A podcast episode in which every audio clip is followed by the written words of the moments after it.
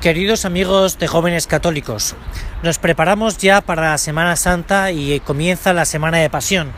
Por eso nos hemos propuesto que en estos cinco o seis días antes del Domingo de Ramos, que escuches una pequeña meditación que te pueda ayudar a considerar y a meditar los misterios centrales de nuestra fe. Hoy, a la luz del Evangelio y del pasaje del profeta Daniel, en el que se nos relata el pasaje de esa mujer que es acusada por dos hombres de que ha cometido adulterio. Con esto nos queremos referir a una virtud que es necesaria para poder ver a Dios, como dice el Señor en una de sus bienaventuranzas. Bienaventurados los limpios del corazón, porque ellos verán a Dios.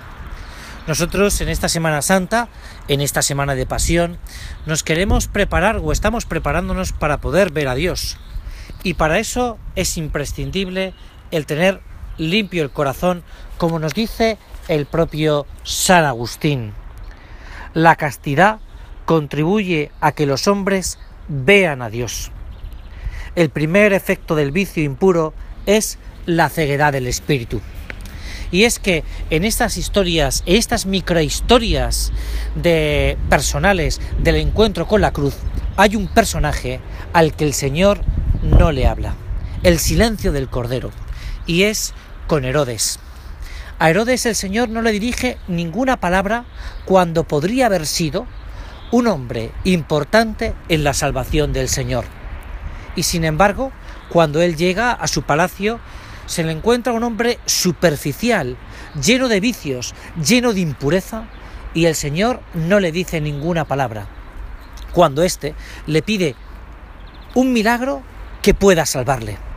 Y el Señor ha hecho muchos milagros a lo largo de su vida pública, pero no lo puede hacer con aquel que no desea los milagros, sino que desea una satisfacción personal.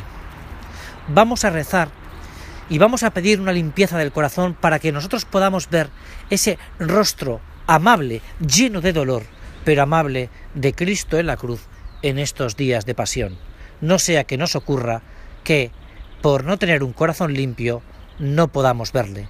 Para eso tenemos el remedio de los remedios, la confesión y la penitencia que hacen que nos arrepintamos de nuestros pecados y podamos contemplar el rostro amable de nuestro Señor.